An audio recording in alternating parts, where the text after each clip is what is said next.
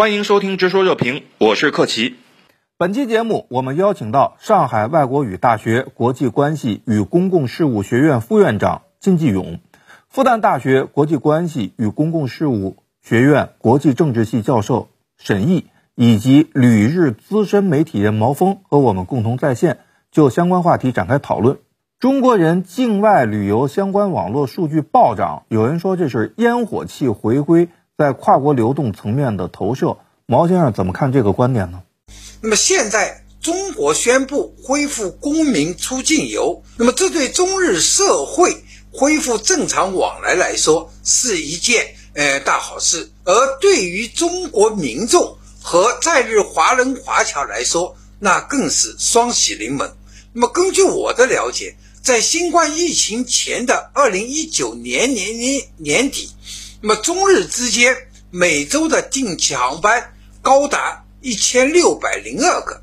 那目前呢，中日每周定期航班仅仅恢复了六十个，因此放宽管控后的搜索订票的热潮和一票难求的状况，我想呢，这也是必然的。呃，比如根据我了解到的情况，像呃全日空。呃，今年一月的呃机票已经完全嗯订满。那么，相信随着这一波中国新冠疫情逐渐平息以后，那么随着中日航班的逐渐的恢复增加，那么中日民众也会呃往来的交流呢也会趋于呃正常化。目前国内疫情防控措施调整转段。对此呢，国际上也有一些议论，尤其是当我们有序恢复中国公民出境旅游的时候呢，一些国家却出现了针对中国公民的防疫政策。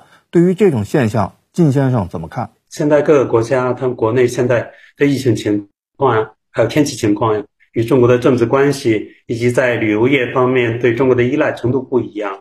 所以各个国家他们在各种综合因素交织下。这些国家针对中国的游客采取了不同的防疫政策啊，当然还有很多国家没有针对中国游客出台任何管控措施，例如泰国和澳大利亚这两个国家目前国内，因为他们都没有什么防疫压力啊，天气也比较炎热，所以这两个国家都期待中国游客来提振本国的旅游业，所以对其政策与与其他国家啊有所不同。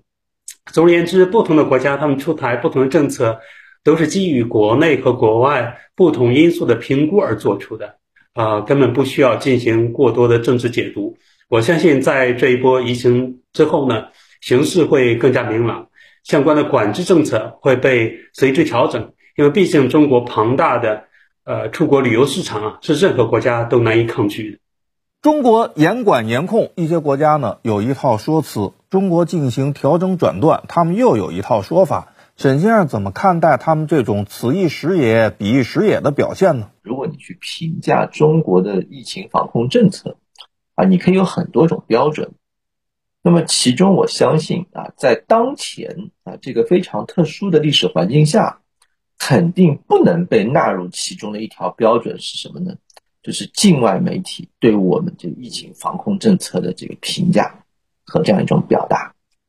因为我们现在处在一个非常特定的环境下，我们所处的国际的这样一个舆论环境是非常特殊的。呃，这些西方的主流媒体，呃，从他们遵循的基础的游戏规则上来说，就是不可以肯定中国的任何做法。我们成功的在全球持续两年多到三年的时间里面，对新冠疫情进行了有效管控的情况下。西方媒体对于中国取得的成绩，基本上可以用“充耳不闻，视而不见”，这都是轻的。他一定要反其道而行之，将它贬得一无是处。从这个意义上来说，西方媒体从不关心中国老百姓真实过上怎样的生活。中国老百姓过上怎样的生活，仅仅在于它能够成为一种证据。去佐证西方既有的一些观点和框架的时候才有意义。所以，伴随中国的新冠疫情政策的调整，啊，西方媒体保持了不变和变啊两个趋势。所谓的变，指的是它的说辞又发生了变化。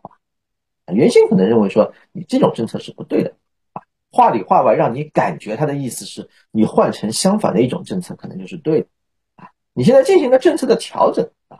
他的解读是你正在朝那个方向做调整，然后他立刻跳出来说你这样也是不对的，嗯，让你进退。如果你完全试图去讨好他的话，你会陷入所谓的进退失据、动则得咎的这么一种状态当中。所谓的不变就是。批评和抹黑，以及彻底的否定中国啊，这些东西是不会发生改变的。没有任何一家西方主流媒体敢站出来啊，从整体上对中国的新冠疫情防控政策进行肯定和表扬。好，今天就讨论到这里，感谢您的收听，我们下期再见。